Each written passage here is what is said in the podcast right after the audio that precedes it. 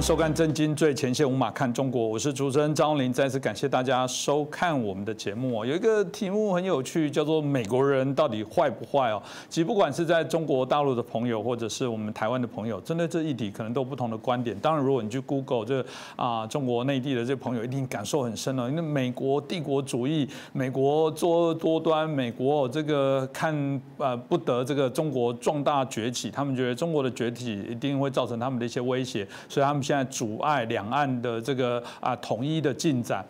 呃，一定会有非常多的说法。台湾内部也一样啊。最近我们遇到的一些问题，比方说美国人哦叫我们吃来猪哦来牛，这个很糟糕。然后美国都卖过时的武器，而且卖的特别贵，甚至呢没事这个军舰还这个经过台湾海峡，造成了这个我们中国不得不出这个啊舰艇哦来保护。但会有这样子内部他们这个中国的人民的一些说法，所以啊造成我们内部自相的残杀。所以最坏的就是美国人，真的吗？美国人到底有没有这么坏？我觉得值得我们好好来。来思考一下。那今天很开心邀请到我们透视中国的高级研究员，也是我们台大政治系的荣誉教授明居正老师。明老师你好，呃，主持人洪林老师好，各位观众朋友们大家好。老师你同意吗？真的美国人最坏吗？见不得中国越来越好。在你刚刚讲这段话的意义上面，美国人真的很坏。嗯，但是我们也必须这样讲，在同样意义上面，哪一个国家不坏？呃，坦白说了，我们再看一看，大概只有台湾比较不坏。我是研究国际政治嘛，大家都知道，在国际政治当中，我们是这样讲的，呃，每一个国家呢都必须呃照顾自己利益，要推进自己利益。嗯，每个国家多多少少都得做刚才你所指责的那些事情。为什么呢？因为我们说国际社会上基本上是一个无政府的一个状态，嗯，然后基本上呢是一个权力是一个这个丛林般的社会，所以呢每个国家别照得照顾自己，所以它是一个没有最高公权力的状态，那么所以导致刚才讲那些现象。嗯，老师这样讲，大家有点傻眼了。就是说，虽然我们谈这个四海一家哦，最好是这个大家全部都是一家人，都是地球村的概念，但明明全世界还是有两百多个国家，怎么会叫做无政府状态？怎么会叫做没有最高公权力呢？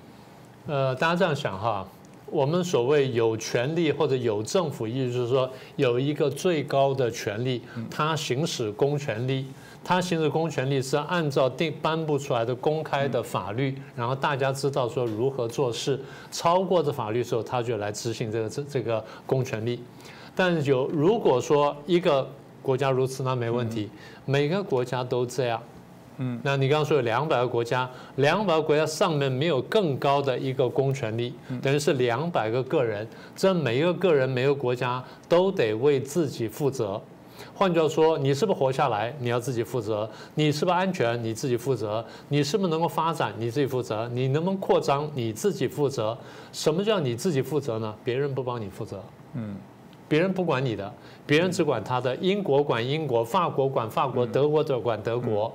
英国不会没事做来管台湾，美国没事做不会去管马管这个索马利亚，然后德国没事做不会去搞管乌克兰。简单说，每一个人先为了自己。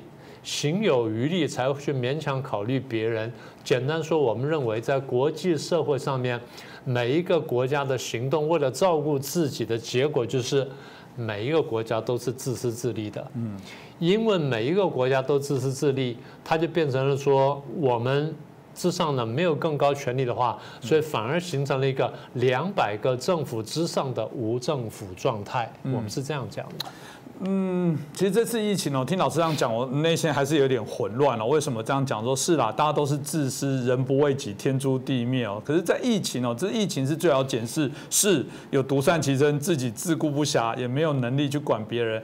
也有一些人会觉得，嗯，虽然我们自己有一些问题，但我我还是必须要伸手去帮助别人。我我觉得台湾也遇见过，台湾当初一发生疫情，口罩到底该不该出去？很多国家有的时候管控，当然是以自己国家人民为优先。有些又说那是道义的问题啊，订单啊等等。我们看到这次在印度现在是啊疫情最惨烈的时候，呃，即便各国疫情还是持呃持续的在升温哦，但大家还是觉得应该要帮一点忙，这就有点错乱。说一方面又自私，但嗯适度大家还是会看到国际上还是有一些援助的状况，这又是怎么回事呢？第一呢，自私是根本的。嗯。第二，那在自私情况下，为什么要帮人家呢？因为你算完之后，怕说我虽然自私，但是不帮他呢，他可能会伤害到我。嗯。呃，因为这是传染病的问题，所以我必须得帮他一下，免得他伤害到我。这第一种可能性。第二种可能性就是，我虽然自私，然后你也自私，他也自私，那为什么合作呢？三个自私人算算说，如果我们都自私的话，我们得到的比较少。嗯，如果我放弃一部分自私，我们大家合作的话，我们但我们共同得到的跟最后分下来的东西，会比原来我们单独去奋斗要得的要多。那所以我愿意去合作，这第二种可能性。第三种可能性就是人到底是人，多少有一点点人道主义在那里，所以会帮忙。所以我刚刚讲的自私呢是一个基本的状态，但是呢在这种特别情况下呢会有合作，会有帮助，会有什么？那还是会有。但是我还是提醒大家啊，国家在社会在国际社会上生存，基本上首先是自私自利的。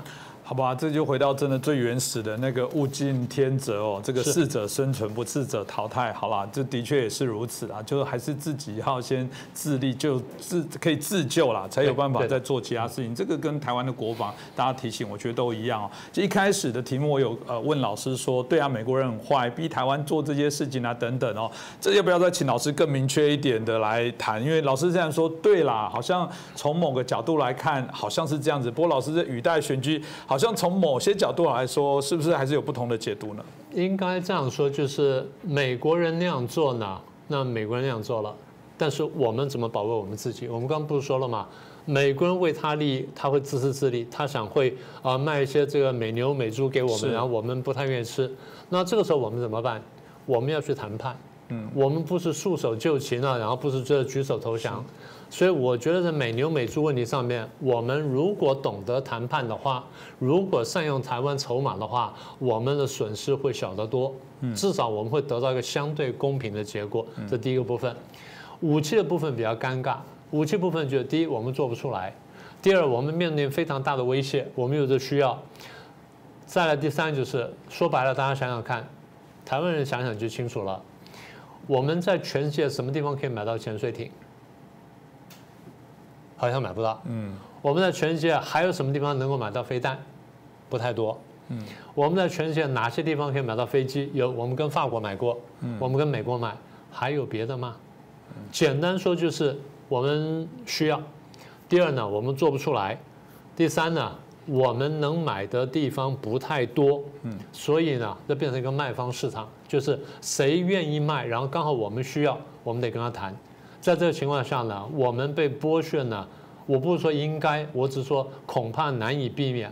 但是话说回来，如果台湾善用我们自己筹码的话，我们的价钱会好一点。我常常觉得说，我们比较不太会谈判。如果会谈判的话，不到这么严重。好，第三，美国人这个推台湾上火线，然后好好卖武器给我们，这个这样讲了。如果说美国人不推我们上火线，我们真的就不需要这么多武器吗？你觉得中共没有推台湾上火线吗？你觉得中共飞机飞到台湾是因为美国先飞过来，它才飞过来的吗？不是吧？当然不是，当然不是嘛。对，是中共的飞机先飞过来，美国才飞过来嘛？不是这样吗？几十年来不都是这样的吗？好，那我们再往下讲。我们过去讲过不？我们再说一次。美国飞机飞过来，中共飞机飞不过，不飞过来，你觉得台湾会不会觉得受到威胁？嗯，大概不会。中共飞机飞过来，台湾受到威胁了。嗯，中共飞机飞过来，美国飞机飞过来了，好像台湾比较安全了。嗯，中共飞机飞过来，美国飞机不飞过来，一天没事，两天没事，七天可能还可以。如果飞到三十天，中共都飞机过来，美国都不过来，你觉得会怎么样？嗯，你觉得中共会不会觉得说台湾可能可以打了，我就打台湾了？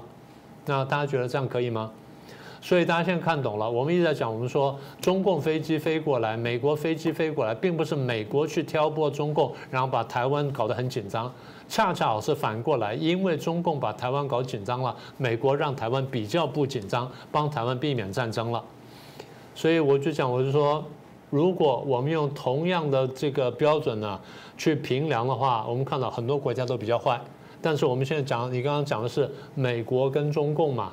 那我们就讲的再准确一点啊。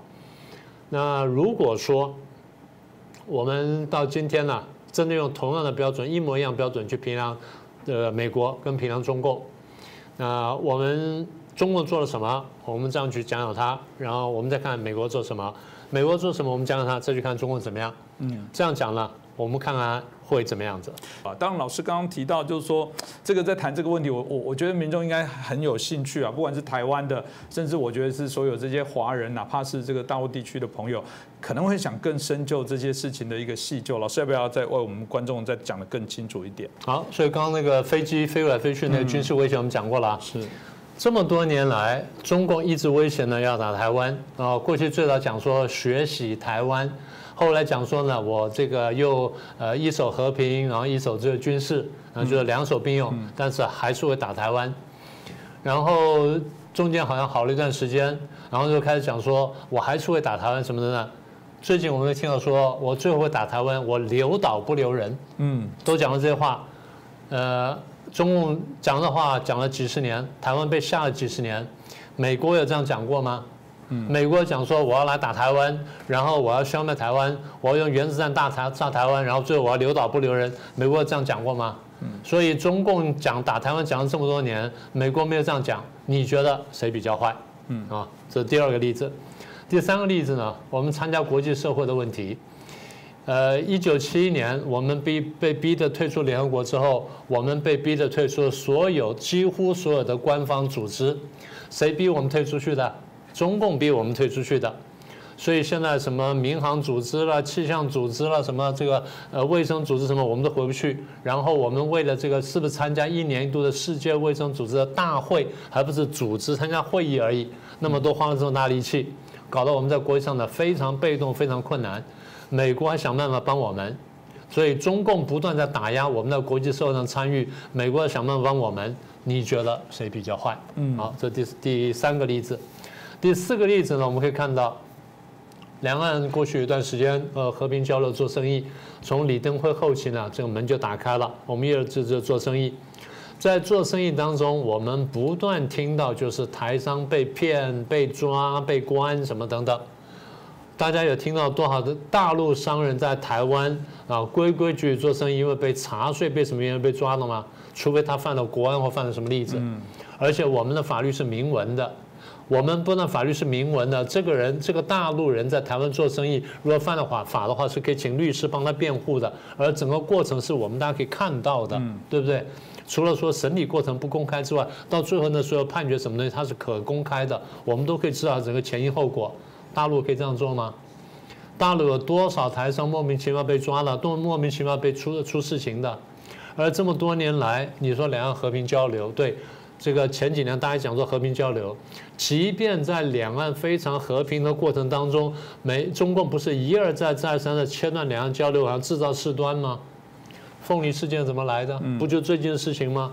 所以你觉得中共不坏吗？其实这个坏不只是对台湾啊，你可能说老师不准，你这台湾观点啊，这其实你如果说澳洲之前被整了等等，哪个国家现在不吃过这个中共的一些亏呢？都是啊。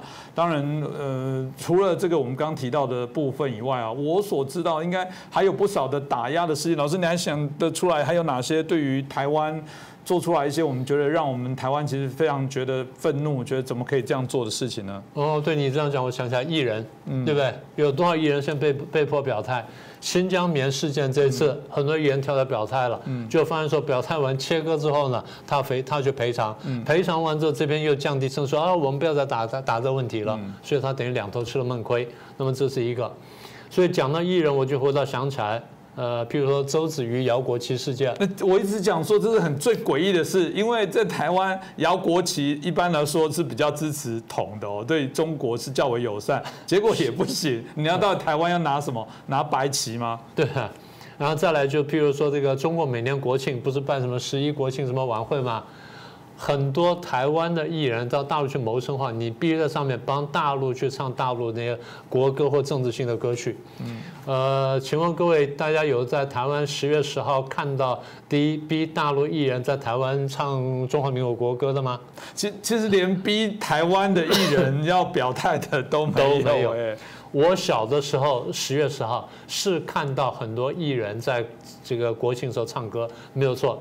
但是没有听说过说哪一个艺人因为不唱歌最后会出问题的。嗯，那可能有，但的确真的没有那么多。如果有的话，所以第一，台湾也没有。嗯，各位有看到说七月四号，美国又逼说要到这个美国去发展的这些华裔的影歌星或导演什么等等去唱美国国歌吗？然后脸书要贴上新国新条旗，不然你就你就给我滚出美国。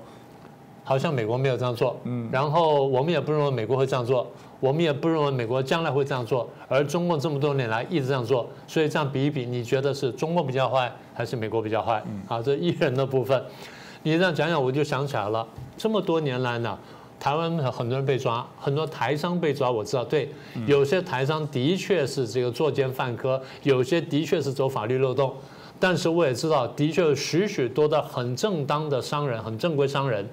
规规矩矩做生意，但被中共坑杀。嗯，各位不要去说别的吧。呃，你也认得那个高维邦先生？是，高维邦先生当年就到大陆去做生意，结果他因为有专利，然后回到河北廊坊去做生意，然后就被中共吃了。呃，细节我不多说了。吃完之后呢，他只身逃回台湾来，正准备打官司。结果呢？大陆报纸登了几十篇文章，赞扬说高维邦先生多么爱国，多么想念祖国，多么帮祖国建设、帮家乡建设，带了多少人回来。他这时候还在为他已经失去了财产在打官司，而官方在隐匿这消息的同时呢，居然还拿他出来吹捧作为样板，还骗其他人进去投资。在这过程当中呢，那我也访问过他，也访问过其他相关人。我们知道有无数正直的规规矩矩台湾人、台湾商人被抓，包括呢还有一些学者、教授、专家被抓。我朋友有被抓，现在被判刑的。那么还有一些就是法轮功学员被抓。所以换句话说，中共抓人很多时候是莫须有的这个罪名。呃，这个事情我也不用多讲。呃，小粉红们，你们想一想，我们知道有一些粉红就是。刚刚才在街上参加了这个支持政府，然后去对日本或对谁抗的示威游行，一回到家呢，家被拆掉了。嗯，你说这件事情在别的国家会发生吗？所以我们讲了半天，我们说，在一个比较进步的国家里面，我们基本上守法的，不但老百姓要守法，政府也要守法。法律是规范大家的，法律不是政府用来规范人民的，请大家想清楚。法律是人民同意后，然后请政府代为执行，来规范人民之间的关系，同时规范政府自己的行为。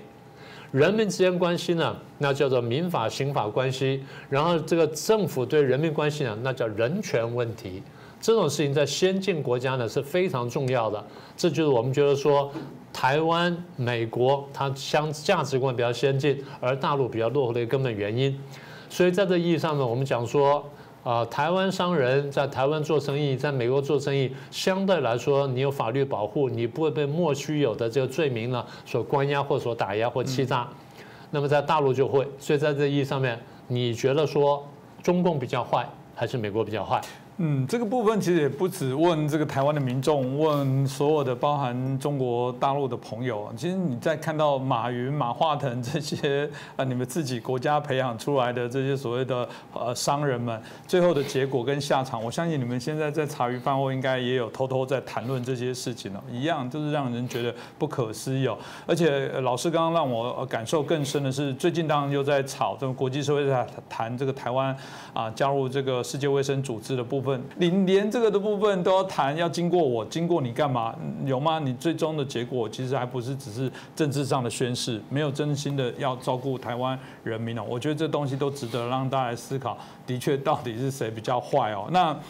不过有人会说哪有我们中共非常好啊？你看我们一直就说那是因为你现在哦没有愿意啊这个啊这个顺服在我们中华人民共和国，不然我们一直都对台湾民众非常的宽大。你看我们过去给予你非常多的利多，给你们非常多的好处，所以我我们基本上只要统一之后，你放心了，我们会给予非常大的空间的。老师，这怎么看呢？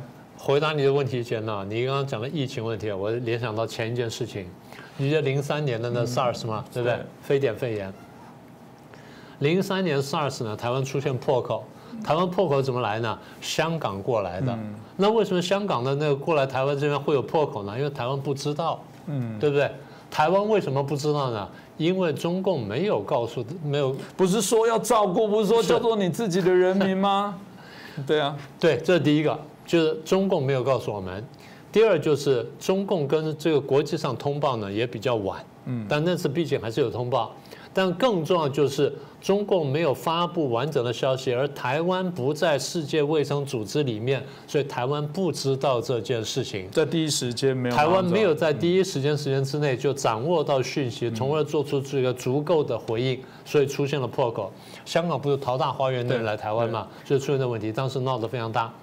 不过也幸亏有了那次经验跟教训，所以台湾这一次的应付呢还比较。不相信你中共，我 觉得只要任何风吹草动，我就以你会隐匿跟骗人的方式来处理就。对的，没有错。你这句话真的就让我回想起，就是呃，去年嘛，去年的这个一二三月那时候，大概一月份的消息刚刚开始出来的时候呢，当时大家不太确定。嗯。但是我因为有了零三年的经验，所以我当时比较警觉。我记得那时候过年是一月二十五号，然后那段时间呢，我没有做节目。过完年休假结束之后，二月初、一月底、二月初呢，我就回去做节目，去做有台节目。当时那些制作人呢，就给我看看一张照片，我一看，我说：“哎呀，我说你说对了。”他给我看什么呢？他给我看大陆的铁路图。我说：“一定全国传染。”大陆没有发布消息啊，那时候是二月初，大陆没有发布消息。大陆那时候还讲说应该不会人传人，钟南山讲的所以不会人传人。我一看那张照片，我说应该呢会全国传人传染，因为现在已经看到有人人传人迹象。虽然我不是医学专家，但是直觉判断是有危险。第二就是所有车都在武汉交汇，然后那时候刚好是春运前后，所以应该是全国感染。完了之后呢，又给我看另外一张图，我说一定是全球感染。那天是二月三号左右，嗯，三号、四号、五号就那三天。所以我们在说什么呢？我们说的就是你刚刚讲那句话，因为中共会骗人，中共隐匿疫情，所以多次在国际上造成了公共防疫的缺口，包含台湾在内。所以你说对台湾人比较好，第一这点我是不相信的。第二，我过去真的碰过这个事情，嗯，到大陆上跟他们来往，然后我们就谈了，因为他们知道我的背景，所以就跟我谈一国两制什么等等。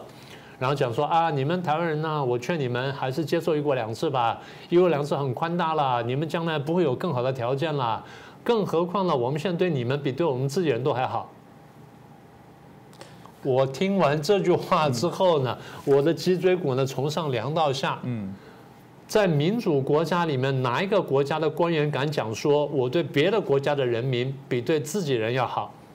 或者说我对加州人比对比对佛罗里达人台湾哪一个政党做这样发言，那明天就下台了。对，换句话说，你一个官员，你的执政应该是首先照顾自己人民。加州官员说我对加州比对怀俄明州好，比对内华达州好，那是合可以的。但作为一个联邦政府官员或中央政府官员，不可以说我对哪边比较好，对哪边比较差，你是不能这样说话的，因为你的施政必须是公平的，必须是这合理的。所以我听到人跟我讲说，我对你们台湾人比对我们大陆人自己要好的时候，我第一感觉你骗我，你存心想骗我才会讲这种话，你想收买我想骗我才会这样子，所以没人会这样讲话。好。对你刚刚的话，我真的是听过了。说啊，我们将来统一之后呢，会台湾人对台湾十分宽大，对台湾十分好。我不相信，为什么？你看看香港嘛，你看看香港嘛。中共在一九这个八四年跟英国去谈判，最后谈成了，谈出了这个联合声明，然后说五十年不变，五十年内马照马照跑，舞照跳，股票照炒，然后生活什么都一切都不变。二零是一九年开始编，二零二零二零二一呢，现在就等而下之了。所以连这么一个相信了一国两制的香港，最后倒到这种地步，你觉得你能相信他吗？没办法相信。你觉得美国人会这样做吗？美国人对波多黎各会这样做吗？美国人对任何地方会这样做吗？啊，你说美国当年杀过印第安人，对，那是一两百年前的事情，现在还敢这样杀吗？而中共现在还敢这样杀？中共还在瞒着全世界这样去杀香港人，所以你觉得在这意义上谁比较坏？嗯，对不对？这话已经很清楚了。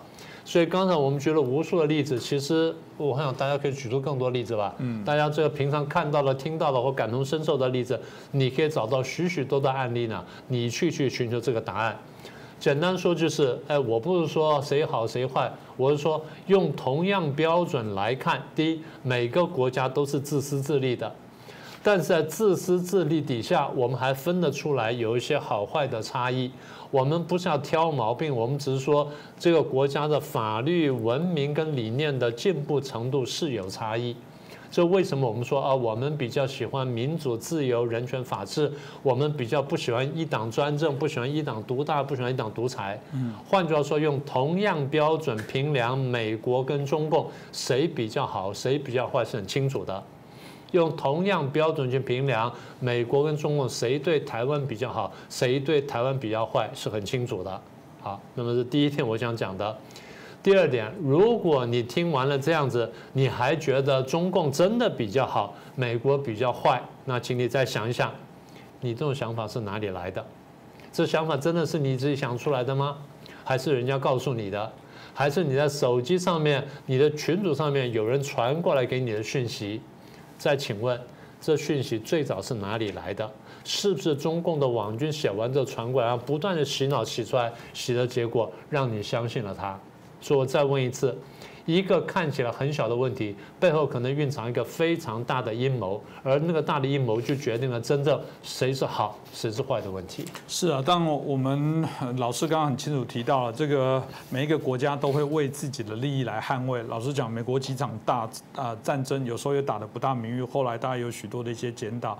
可是不管怎么样，我觉得我们也会用不同的指标来制衡。至少美国内部，它也是我们刚刚提到的啊，有不同的一些政党、不同的政治人物、不同媒体，他们可以讨论，我觉得很重要，可以批判的。是啊，哪怕啦，这样讲法我不知道合不合适。哪怕俄罗斯它他即便那个反对者有被下药，但好歹他还有个人可以站得出来来对抗。是，中中共内部我不知道他允不允许有人对他的一些政策啊指手画脚一下，提供不同的意见跟建议。你看看温家宝。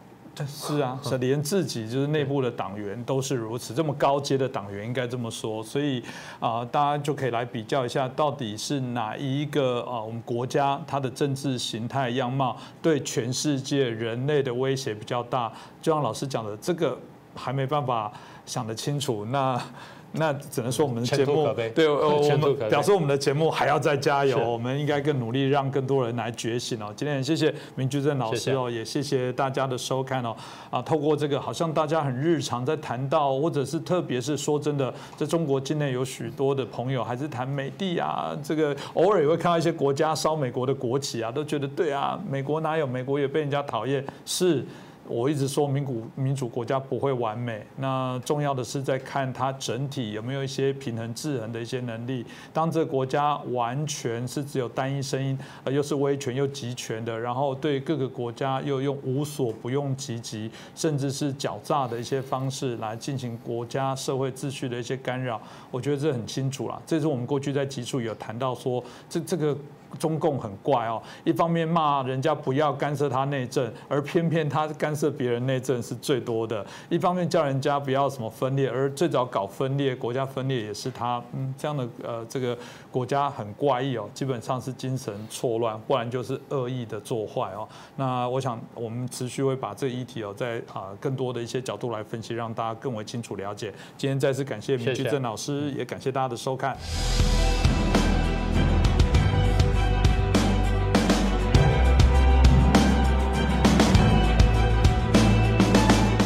大家好，欢迎收看《震惊最前线》，无马看中国，我是主持人张林。再次感谢大家收看、支持我们的节目哦。那我们的节目哦，不止在这个啊，我们在 YouTube 上面有，我们在 Podcast 也会有这个收听的部分。欢迎大家，不管是用看的、用听的，都对我们来讲是一个非常大的一些鼓励哦。我们也希望我们的节目啊，所制作的啊内容哦，可以让更多人可以了解跟知道哦。呃，在最近呢，我们看到国际上的疫情哦，显然因为疫苗的这个开始注射，好像也呃没有趋缓，因为毕竟还有许多的一些变异株的产生，特别我们看到印度的情况。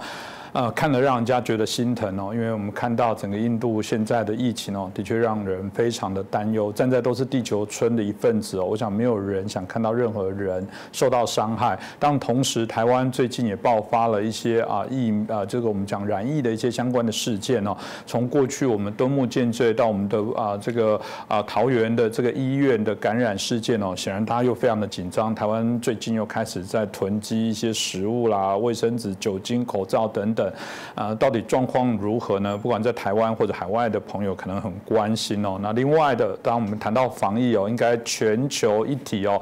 很遗憾，即便这个拜登哦，欧美很多国家呼吁哦，我们看到台湾还是没有办法加入 WHO，更别说 WHA 的会议哦，也没办法啊来参与哦。那即便疫情如此，我们看到中共又呃公布了新的啊这个共军的演习的一些影片哦，到底他们在想什么？我想都值得我们今天好好来探讨一下。那我们今天很开心邀请到两位来宾，首先介绍的是我们资深媒体人，我们王瑞德大哥。主持人好，大家好。再是我们军事专家吴明杰老师。好，主持人大家好。是，我想一开始我们就请教一下瑞德大哥哦，就是我们这次疫情，当然如果是在海外不了解的朋友，即便台湾啦，我觉得也是现在都有好多不同的讯息，line 上又开始传那个防疫注意，真的有点去年一开始的时候啊，每个人把口罩戴好戴满。当然现在还是有人有点轻忽，但大家引起许多的一些关注讨论，很怕台湾这个所谓的不明感染源扩大。那甚至我们的陈松部长也开始说，嗯，这已经有点社区感染的这一个界定哦。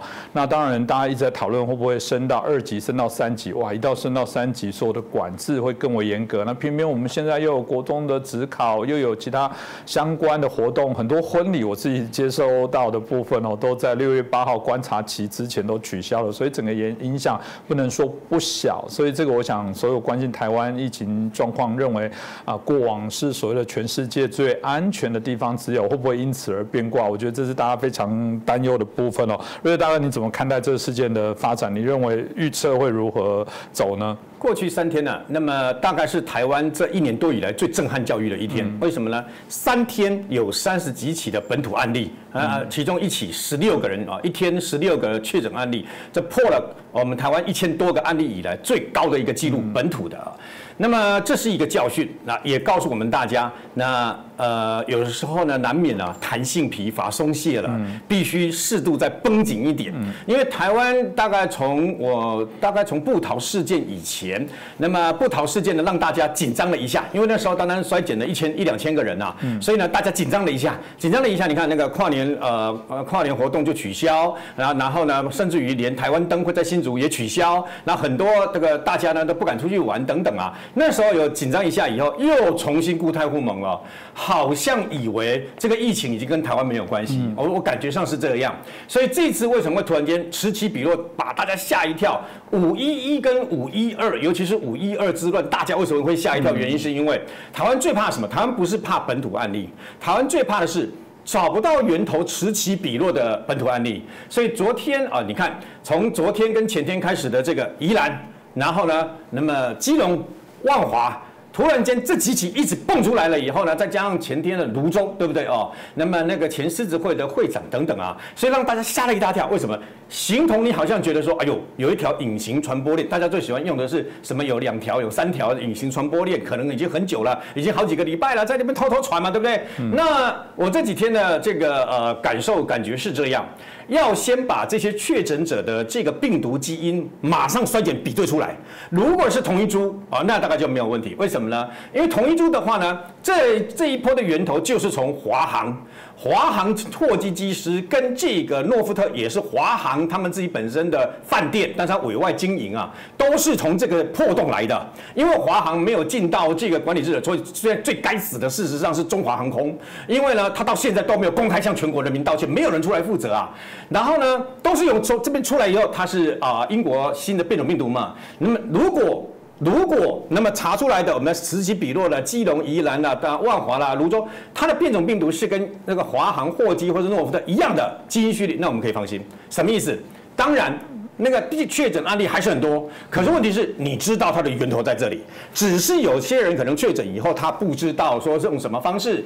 那经过这几天的比对呢，中央流行疫情指挥中心跟这个各县市的卫生单位还有警政人员很辛苦啊，这三天这非常的辛苦啊，但他们动作非常的快哦。比如说，那么在这个呃基隆的部分，基隆摆摊位的富人，他为什么会得？马上就查出来，原来他偶尔会跑到万华来摆摊位卖茶叶哦，那你就知道他有地缘关。关系。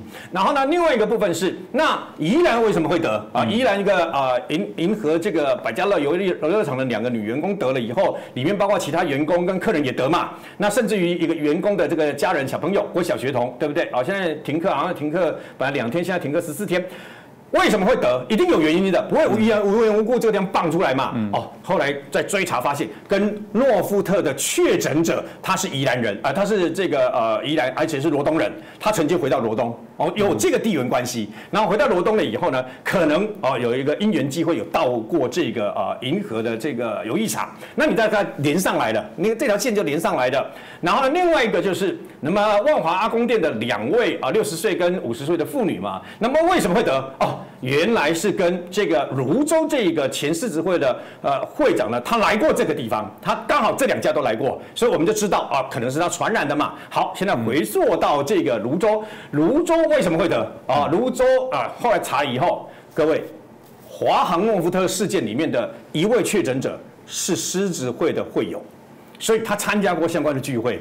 所以呢，你就知道哦，原来这个前会长是因为有可能是因为之前的确诊者这样接触，然后得了以后，他很可能去敬酒，因为他曾经一天，那么中午跟晚上各参加一个婚宴嘛，又因为这样给他拖到这里，又有唱歌，又有敬酒啊，又有聊天干什么的，所以整个按脉络知道了以后，你大家就会心比较安了啊，就不会有这个等于说很恐慌了。不过在这个地方也是再次呼吁这个县市首长啊，我知道大家都很心急，我知道大家急于把自自己的治理的县市啊，给顾好啊！但是呢，我说的就是新北市长侯友谊讲话的时候要非常的小心，因为你的一言一行会影响到整个国际民生。你看侯友谊一个说，那么不排除封城，一句话而已，台股可以从崩这个的等于说本来跌六七百点，一下子崩跌到一千四百多点，一千四百多点是什么意思？是几千亿的市值不见了。而从昨天七千多亿的这个里面有四千多亿，看起来大部分被猎杀的都是年轻人，这些年轻人就血本无归，很简单。你的一句话，我当然知道说情势最最严重的时候，封城锁国都我都赞成。但是在情况不明的情况之下，你不要急着喊这样的话，因为会让人心惶惶嘛。你现在要做的事情是安定民心，是如何叫大家怎么做啊？所以我赞成侯友谊说的，你八大行业可以暂停嘛，因为你不可能做到完全的啊，这个等于说呃呃社社交距离嘛。那你先暂停，这我 OK。可是你也不要忘了。封城不是县市首长自己可以做的决定，哎，你要出动警察、出动军队、要出动整个体系，而不是你一个人可以决定的。不要喊得太快。那这个事情也给大家一个教训。你看，所有的这么大一个啊呃北部五县市，那么扩展出来，结果搞了半天，还是因为那么华航的货机机师没有落实在居家检疫后的自主健康管理嘛。不能乱跑，你为什么可以跑去清真寺？不能乱跑，你为什么可以去接这个？等于说，哦，空姐刚检疫出来就接去台北的这个酒吧，那个飞镖酒吧，就就这样子去，就就中了，中了以后再散出去，这就是在你管理上面没有落实管理 SOP，大家都落落实 SOP，那你我怎么办？我告诉各位，有疫苗。不是说有疫苗就可以把口罩戴掉为所欲为，不是的。有疫苗没有个疫苗是百分之百的，所以呢，那么你还是要做好准备。有疫苗只是说你至少有个盾牌可以挡住这样子而已。所以呢，归根结底还是要打疫苗，增加自己的免疫相关的抗体啊，然后戴好口罩，然后呢，两只手不要乱摸乱摸你抠你的鼻子、抠你的眼睛等等啦，把自身做好。那么。你就不用去在乎说到底那个疫情会怎么样啊？当然最重要的啦，就是说这一波呢，让大家重新绷紧神经啊。昨天我要去买，跟我太太要去买冰棒的时候，发现泡面跟卫生纸又抢光了。嗯，平常为什么不准备？平常为什么不准备？你家里如果到现在没有五盒口罩的话，我跟你讲坦白，你是不及格的。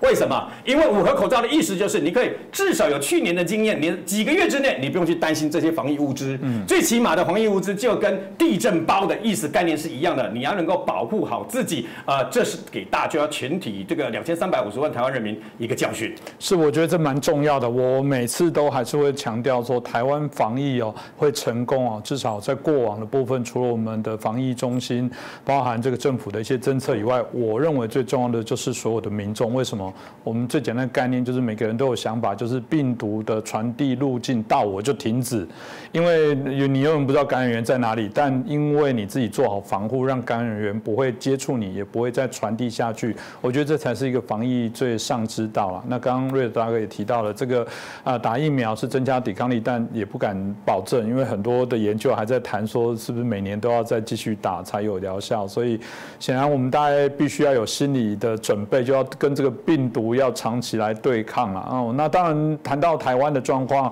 啊，大家非常的紧张，但看到我一开始提到的印度，不免让人更担心哦。印度整个确诊人数已经到两千两百多万人，哎，就你可以讲这整个台湾的确诊人数，而死亡人数也到二十四万人，你不能不说这数字非常的惊人。而且印度从我们最早看到英国的变异株传染力，我们就很很害怕，现在包要变成印度的这些病毒株哦，啊，整个传染的扩散、致死的部分的产生的一些影响，都让大家非常的惊呼。每次看影片都觉得呃非常的让人难过。那当然啊，这个部分到底这个失控的部分会产生什么样的状况？到底目前是如何？明杰大哥你自己呃怎怎么看待这件事呢？好，先。谈我们自己台湾的部分哈，当然疫情升温也代表说防疫是的确有松懈出现缺口哈，那当然也不能轻忽。不过如果我们去比较全球的疫情，特别刚刚讲到印度的部分哈，当然我们还是呃要保持冷静来应变，不要过度恐慌了啊。我先大概等于说全球的一个疫情的状况，我们简单讲一下哈。到五月十二号为止，基本上全球确诊人数其实已经高达一亿五千九百七十八万人哈，那死亡三百三十二万人。那中间到目前来讲，最严重疫情最严重的美国还是在最前面哈，因为它确诊人数三千两百七十八万人，那死亡有五十八点二万人。那印度就是在这一个月以内哦，等于说它的单周哦，每天都是以四十万的速度哦，迅速的扩增，所以变成攀升到第二名的一个最严重的疫情。那本来是巴西，那印度现在呃，刚刚谈到说它的一个确诊人数，其实到这个五月十二号最新的数字是两千三百三十四万。人哦，那死亡人数已经高达二十五点四万，那每天的死亡人数是确诊四十万，但是死亡也高达四千两百人哦。那这样的一个疫情，当然引发全球的关注，那特别是这个 WHO 哦，那也把它，特别是因为最近印度的变种病毒受到关注，也把它列为跟先前。包含像英国、包含巴西、包含南非的变种病毒列为哦，这个可能是这引发疑虑的变病毒最严重的病毒。那这个病毒经过调查，已经也扩散到四十四个国家。那这个病毒变种病毒跟过去相较来讲，呃。呃，更为严重的就是第一个，它的传染力哦，可能是的确更强。那它会这个等于说增加这个免疫系统的一个逃脱的这个可能性的啊。那这种情况之下，变成说印度它的内部很多的一个调查都是发现说，中一个家庭里面只要有一个人感染，就全家确诊哦。所以从这里看得出来，的确它传播力是非常强，而且它的一个呃这个确诊染病的一个呃染疫的特征，就是说还会有所谓的这个鼻子跟。这个眼睛发黑，然后视力变弱的一个比较特殊的一个增厚哦。那除了这个印度之外，当然这个巴西先前的一个呃呃也非常严重的这个变种病毒哦，它的一个病毒株已经发展出有一百一十种之多哦。那从 P one 变成到这一个有 P one two 这二型哦。那等于说，现在巴西是跟印度两个是最严重的国家，因为巴西确诊也有一千五百二十八万人，那呃死亡也有高达四十二点五万，比印度还要高哦。那其实除了这些国家之外，我们再对比一下，其实我们邻近的日本最近疫情也非常严重哦。那这些都可以作为台湾参考，因为日本呃确诊虽然去年开始它有管控，陆陆续续，但是累积到现在，虽然没有欧美国家动辄几百万的人数、上千万人数，但是也有六十六万。那这一呃个月以来哦。那特别是这两天，五月十二号这一个单日一天就爆出七千个啊确诊的一个这样的一个数字哦，那累积的死亡人数从过去来到现在一有一万一千人。那这样的一个全球疫情，我们参考之下，我们会发现说，台湾到目前为止，我们确诊人数到呃五月十二号为止是一千两百三十一。那当然。因为十二号这一个突然出现了有十六个这个本土病例不知道来源的情况之下，所以引发大家非常的当然担心啊，那也会焦虑。不过整体的死亡率来讲，呃，我们看到根据指挥中心公布的数字是十二个人，也就是说整个占这个染疫人数的百分之零点九七啊。好，所以这样的一个状况，我们外界的整个大环境先确认之后，掌控之后，再回过头来看台湾的一个现在疫情到底是不是非常严重哦？如果对比之下，你看到欧美国家的确那个真的较严重，而且也不是一两天的事情，特别像美国从去年爆发到现在。已经将近可能一年的时间哦，那所以它的一个不管确诊人数、死亡人数都非常高，但是呃，等于当然对社会也会有影响，但是呃，到目前为止你会发现说比较。呃，怕会进一步扩散，当然就是因为社会的恐慌导导致整个防疫的这样的一个防线哦崩溃，这是比较另外界哦可能需要担心的。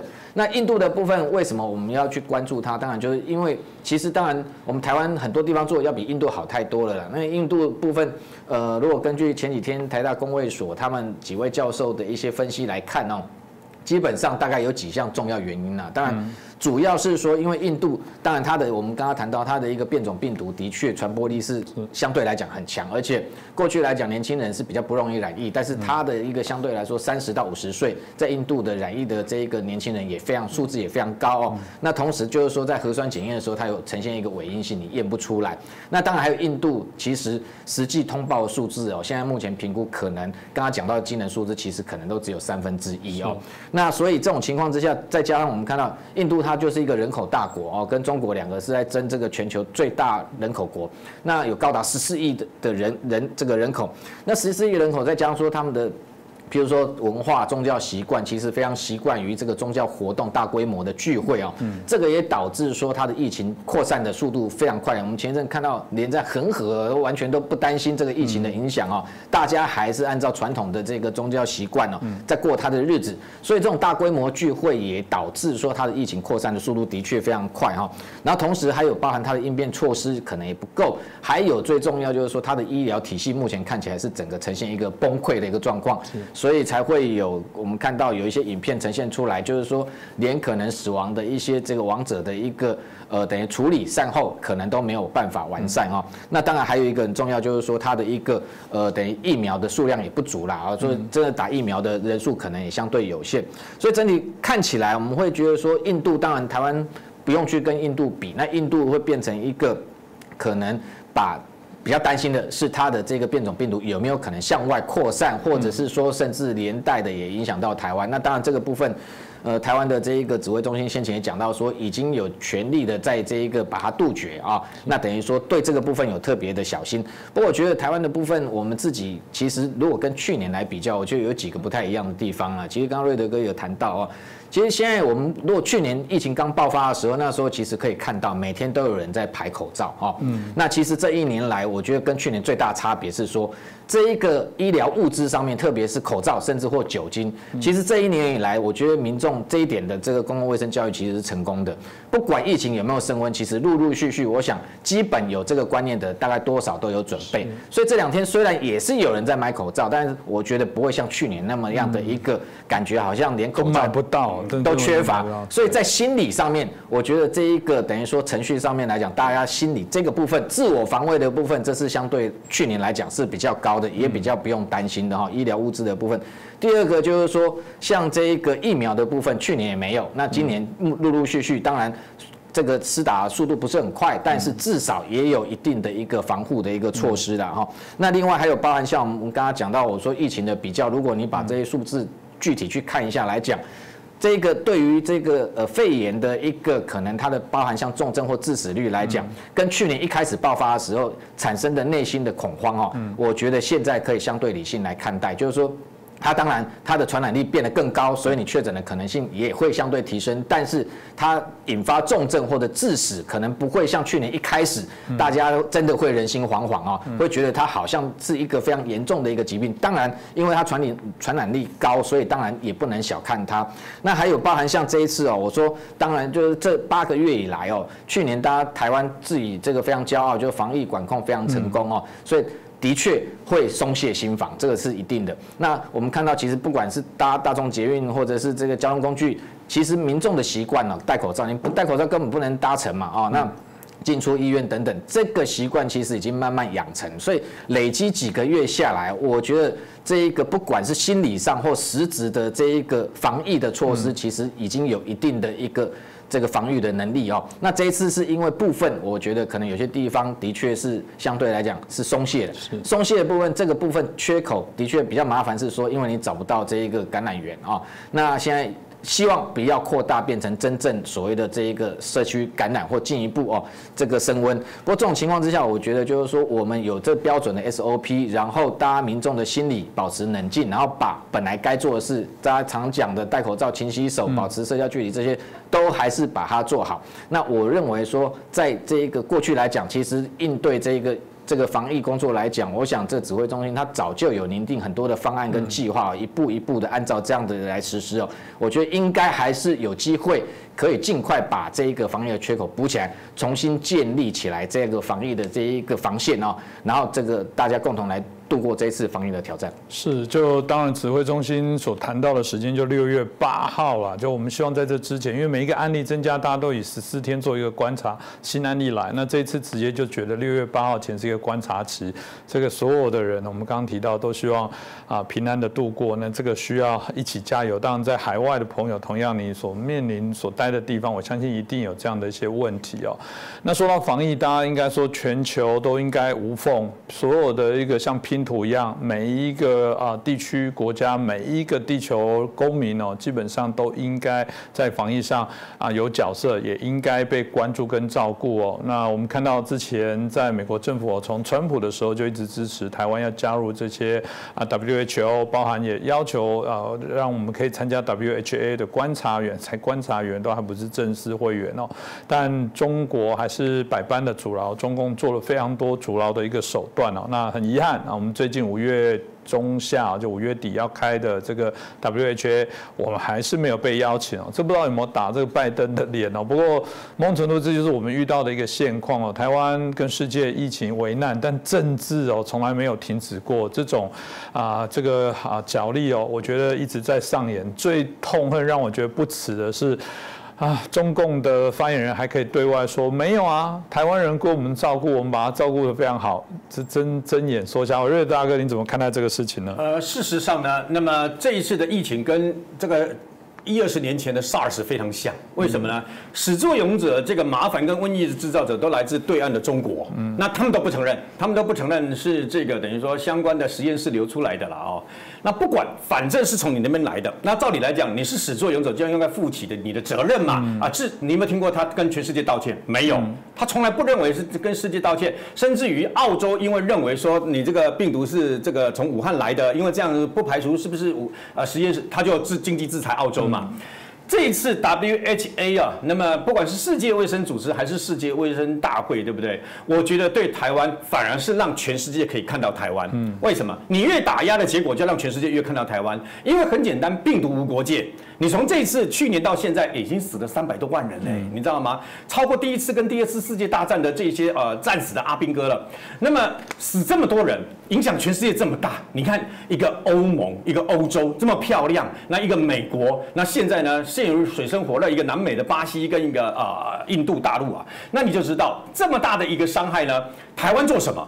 台湾在去年哦刚开始的时候，不是还一堆人出来骂行政院长苏贞昌说是狗官呐，还有骂说时间会证明，有个精神科医生还骂说时间会证明苏贞昌是短视经历啦，然后紧接而来，包括马英九那些都说赶快把物资要给中国，没有没有你要有人性啦，要有什么的一大堆的时候，你要知道那时候台湾的战备口罩只有四千万个，四千万个什么概念？听起来很多。全台湾两千三百五十万人，一人一人两片都不够就没有了，两片都不够。所以后来你还还记得吗？去年呢，大概每天看到不是呃一三五二四六才能够去药局呃药房这个领口罩嘛，都是排四排，看得让人家觉得很难过。一次只能一个礼拜两片，对，还被骂，对，然后呢，我们还怎么办？我们还必须用那个布口罩，像我太太还要去做夹板，还做布口罩等等啊。所以我们是那样挺过来的。当时大家都在骂，那我问你。那如果我们把那时候仅有的一些资源，包括口罩在内，就贸然的给他们，那不是完蛋了吗？事实上，在去年的一月二十四号的时候，疫情还没有那么严重的时候，我带全家一样循惯例到日本去过年，我就觉得不对了。当天晚上我就有跟这个透过管道跟我们蔡英文总统，在可以的范围之内，在不影响台湾防疫的防疫的范围之内，可不可以把一些防疫物资给武汉？给武汉，我不是说给中国，我们没有那么伟大，我们没有那么多东西啊。那后来呢，其实我们曾经挤出硬挤出两万套的这个隔离衣，哦，要给武汉的医护人员。结果呢，那时候二月一号刚好武汉的这个呃要那个飞机要飞回来，飞在第一批过台山回来嘛，空机不就这个把这些东西运回去了吗？中国拒绝，为什么拒绝？他要求我们我方人士要到武汉去开记者会。他要统战，你知道吗？他把这个东西当做政治宣传要统战，我们不答应他就不收，就后来就破局了。他宁可空机回去，你想想看，最后武汉不是死了几十个、上百个那个医护人员吗？当时没有没有隔离衣，没有防护衣，那最后的结果就是这样。然后呢，刚刚去接触过确诊者，等一下再去这个等于呃这个照顾我们没有确诊，那最后又又又突然出嘛哦。是。那如果有这两万套防护衣，这就是台湾的能够挤出来的最大的一个呃相关心意就对了，他拒绝。嗯。他为了他的政治意图，他拒绝嘛哦。那台湾后来终于啊，我们其实很多的那个内情对不对哈？我们我们必须替很多人说公道话。陈其迈、沈荣金小年夜紧急开会，立刻派人到哪里？德国、意大利、日本。抢了九十三台的相关的这个口罩制造机，呃，跟这个等于说超音波的喷射机。我们现在的口罩的那个两个耳挂需要用超音波喷的，你知道吗？那意大利生产的，然后呢不能用缝的，也不是用那个，赶快抢。抢到九十三台来，最后连德国这些国家都拜托回来，拜托我们回卖给他们。嗯，你就知道那么多人经过这么多，才有那个所谓的一天快两千万片的这个口罩。所以这一波我们大概已经有战备口罩有八八亿个哦，然后呢还包括防护衣、隔离衣等等啊。那么单单呼吸器我们有一万台哦。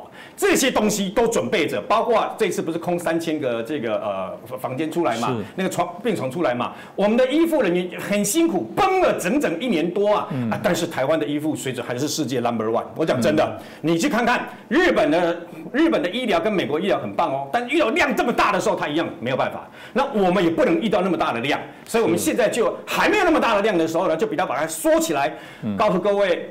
全世界能够做疫调的国家，现在剩下不到区区几个。台湾是一直是优等生，而在这种情况下，你老共一天到晚拿政治的因素来打压台湾，这一次也是老共从中作梗，谭德赛屁都不敢吭一声。所以呢，你看又不跟你讨论嘛，又不让你连观察员，事实上这次是不能参加大会，是用视讯的嘛，也不让你参加。就很简单，你打压台湾，理由是什么？理由是华春莹直接跟你讲嘛，没有什么，因为。台湾是中国的一部分，要承认九二共识才有。那病毒是你们的一部分吗？病毒是你们的一部分制造出来害死全世界的吗？可是你看哦，法国本来跟中国的关系非常好。那么多三百零四个议员会全部投赞成票，希望台湾能够加入这个所谓的呃世界卫生组织嘛？那来自于欧盟的七百多个议员，很多跟跟我们台湾没关系的。嗯。然后北欧来自全世界这么多，以前没有，但现在全世界这么多的国家都支持台湾。去年台湾捐出五千多万个口罩，各位，我们用捐的。中国上亿个口罩是用卖的，还是黑心口罩？然后台湾 can help，然后在全世界让出去。所以呢，这些不是为了我们要跟对方建交，黑起伯科林的代际，但是全世界看到台湾人的善心。也看到台湾人在这个防疫过程当中的努力，而中共却一直用政治来打压。我告诉你，中共一定得不偿失的。嗯，你越打压的结果就是三百零四比零，你知道吗？你继续打压的结果就是像三百零四的国家越来越多啊，最后的结果就像中国现在在南海的处境一样，你就会被全世界给孤立。是啊，这蛮重要了，因为说真的啊，这个也是中共直接打脸全世界有许多来声援台湾的国家，这个国会也好。或者直接地方的首长，这次的确也因为台湾的防疫哦，引起大家非常高度的关注。大家认为哪有理由不邀请啊这个台湾来过去？那当然刚刚提到就中共作梗哦，这个中共作梗也不止这个事情哦。同样的这个飞机还是不断绕台，我还真讨厌台湾有人一直说就是你这个执政党挑衅他才要来骚扰你。这这你怎么会对一个流氓来你家叫嚣，然后回头先骂说是谁是谁惹麻烦了吗？有吗？没有。惹麻烦了，就这个啊，流氓就是他的天性哦。当我们看到了这个，嗯，中共在最近也呃释放出一支这个演习的影片哦，同样不只是直接对台湾的军事干扰，同样又对全世界来这个宣示他的武力哦。那当然，美日法也做相关的联合演习哦，来做相对应的一些呼应抗衡哦。那有人大部分都会说啊，这就是中共又在这个耀武扬威，又准备来做开战。但有另外一个说法说，也不一定哦，会不会是中共也？也感受到许多有可能真的是来自于全世界各个民主阵营的一个压力哦。他其实这样的演习反而不是开战，是要避战。哎，为什么会这么讲？明杰大概你怎么看呢？我觉得呃，基本上哈，呃，整个两岸的情势跟呃整个国际架构的态势来说哈，我是认为说到，因为明年二零二二中共二十大啊，嗯，之前当然习近平他为了寻求连任哈，嗯，那在这之前真的对台动武对他来讲风险是非常高的啊，弄不好他自己可能连任都不成。那所以呃，基本上对台动武，我觉得在二零二二。二十大以前可能性不高，但是他要对内展现一个他有能力管控台湾问题的一个呃领导的一个统御能力，所以他可能会维持一个高度的军事压力哦。那当然对内表示是所谓的反独哈，以这样的理由跟借口，所以对台会企图要展现一些打击台湾，特别是这个台湾政府的一个。呃，等于威信让台湾的士气哦，能够可能被他影响。那在恫吓之下，他企图用这样方式，当然最后就是要以武来触统啊。所以这是他的一个对台，我觉得他一个整体的策略。那具体上面会怎么做？我觉得当然，呃，其实从去年来看哈，去年这中国自己的疫情也非常严重哦的情况之下，他的攻击都持续在威胁台湾。那包含像去年四月连他的辽宁号的航母舰队，跟今年先前四月一样，也是在这个时间点出岛链。那比较特殊的是说，那时间点美军是因为他罗斯福号这个航母染疫，所以变成说在这个地区出现一个军力的真空，所以他借那个机会想要以逸谋霸。那同时间当然最重要就是要以逸乱台。那今年会不会出现？我觉得最近的疫疫情。如果呃可以管控好，我觉得它就会维持一个常态性对台的骚扰。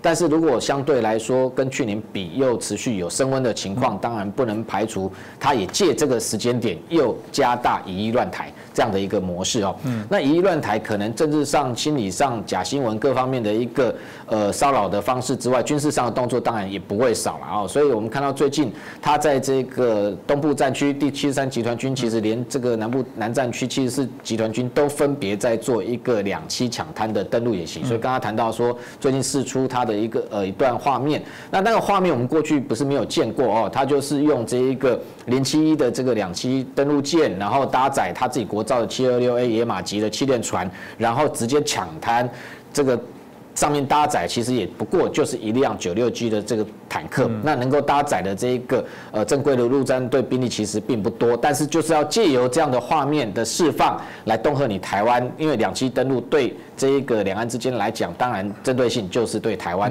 那不过这个部分我觉得要特别注意的是说，它演习的区域像在福建来讲是在这个东山附近，那这一个广东那个地方也在做那个区块，相对于离台湾本岛来说，可能恐怕离台湾的东沙更接近。那特别是它这一次两栖的登陆，它。做一个多层双超，也就是说，除了海面上用气垫船来抢滩登陆之外，它也从这个零七一上面，等于说起飞的直升机直接从空降的方式，等于说用立体的登陆方式。那这个部分当然，既然试出所谓的相关的影片，当然就是心理上在恫吓台湾，这的确是有这一个宣传的作为。但是实际的军事准备上，当然我们也不能排除。我觉得这两年。接这个解放军对台的一些相关的演习来讲，相较于过去，我觉得最大的差别就是说，过去以所谓的这一个对台的一个恫吓心理上心理战为主，那。表演性质其实居多了，但是这两年来说，我们不能排除说他一步一步的在累积一些某些战场的经营，或者是说在做相关计划的验证跟准备哦。但是我这样强调是说，他在做准备，并不是说他已经具备这个能力，就是因为他具不具备这个能力，所以他现在的确在这个习近平要求实战化演习的情况之下，一步一步在累积。但是这个累积需要花多少时间，其实我觉得是可能也会非常遥远，因为不是。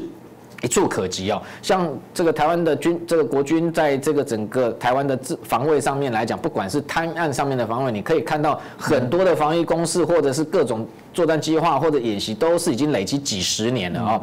那这个我觉得必须要关注的是说，习近平的确是有用武力来解决台湾问题的一个野心，但是这样的一个思维不见得是放在最优先。啊，那我刚刚讲那个时间点，二零二二之后，那当然先前美军的印太司令很多出来呼吁说，有没有可能是二零二七年？那当然就是相较相对比对时间来讲，因为二零二七可能又是他的二十一大，也是跟他连任有关哦。但是军事上面的能力，我认为说。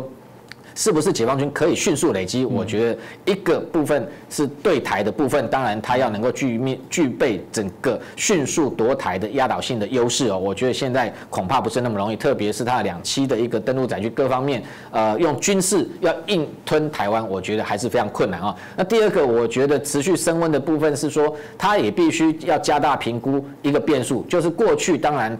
武力夺台的方式最大，对他来讲，美军是不是介入是一个他最必须要评估的一个变数。但是现在不止美军，我们看到现在连日本、连澳洲纷纷都谈到台海情势，如果必要的时候，不管是用支援美军的方式，或者是其实就形同已经整个呃兵力可能会介入台海作战。那其他你看在南海的部分，其他英国、法国。法国都跑来跟这一个日本要做联合的军演，而且是非常特殊的是陆上的联合军演，这也在日本来讲也是首见哦。过去来讲，法国、日本可能海上联合军演有，但是真正派这个两栖这个突击舰，然后带着一个正规陆军的兵力进驻到这个日本的九州，进行一个美日法那这样的一个陆上联合军演，过去是非常少见的。所以你可以看到各国的兵力哦纷纷前进到南海，不止到南海，现在其实一路延续到东海，那中间当然涵跨。的台海，那现在包含这次演习哦，日本这个防卫大臣岸信夫也还突然宣布说，连澳洲也要加入这一次在东海最新的这个美日法加澳四国的海上联合军演。等于说你可以看到，解放军他未来哦，除了评估他自己本身夺台的一个能力之外，他也必须重新评估或思考整个这个所谓的反介入作战，不是只有对美军反介入作战，可能是美日澳多国的一个联合盟军的一个态势哦。他如何在军事上，甚至在外交上能够妥善处理这样子，如果今天一旦对台动用武力之后，带来后面的一个国际上的一个可能被孤立的反效果之外，另外内部他对他自己政权的一个撼动哦，这些变数全部都要放进去。不过我觉得还是最后要强调，就是说。当然，随着疫情可能有所变化，不管是升温或者能够有效管控哦，那我们可以看到北京绝对会利用这个机会对台见缝插针哦，这是这个这个毋庸置疑哦。那特别是当然有些部分它的军演是例行性的，因为每年都要进行，但是他会借这个机会来放大。那特别是像这一次在七十三、七十四军这样的一个两栖登陆的一个演习，过去也许是作为区域性军团性的一个。地区的演习，但是这一次你可以看得出来，可能会一步一步的加码，然后利用台湾内部，如果台湾自己没有办法哦，这个呃冷静下来，好好的面对的情况之下，他就会用这样的一个心理战的一个模式或宣传战模式在。这个持续对你落井下石，加大对台打击的力道。嗯，这个大概就是我们持续要做一些关注。当然，所有的推测都毕竟只是一个预测哦。很多人有时候用这个我们好像是命理师的装，说哎那个那个什么如何？我想我们是负责任的，在以现在当下在录影这样的一个时空环境里面的一些条件呢。那毕竟人啊策略的部分，随时都会依着环境的部分来做一些改变啊。至少我觉得可以给大家做一个参考。好，那今天谢谢我们两位来宾瑞的大哥跟我们这个明杰老师哦，然后特别啊，针对我们最近的一些时事的议题哦，啊，跟大家做一个清楚的分析。我们希望未来还有机会再邀请他们到节目当中来帮我们做更多的介绍。那也拜托大家，如果对我们节目觉得非常的棒啊，欢迎大家帮我们这个转传，让更多身边的朋友了解有这个节目。我们都只透过网络，并没有在电视台，所以更需要大家一起来帮忙。我们也自诩哦啊，是以台湾出发，台湾在地的这样的观点啊来。看全世界的相关议题，特别是中国的一些议题哦，那欢迎大家啊给我们更多的批评指教。再次感谢两位老师，也谢谢大家的收看。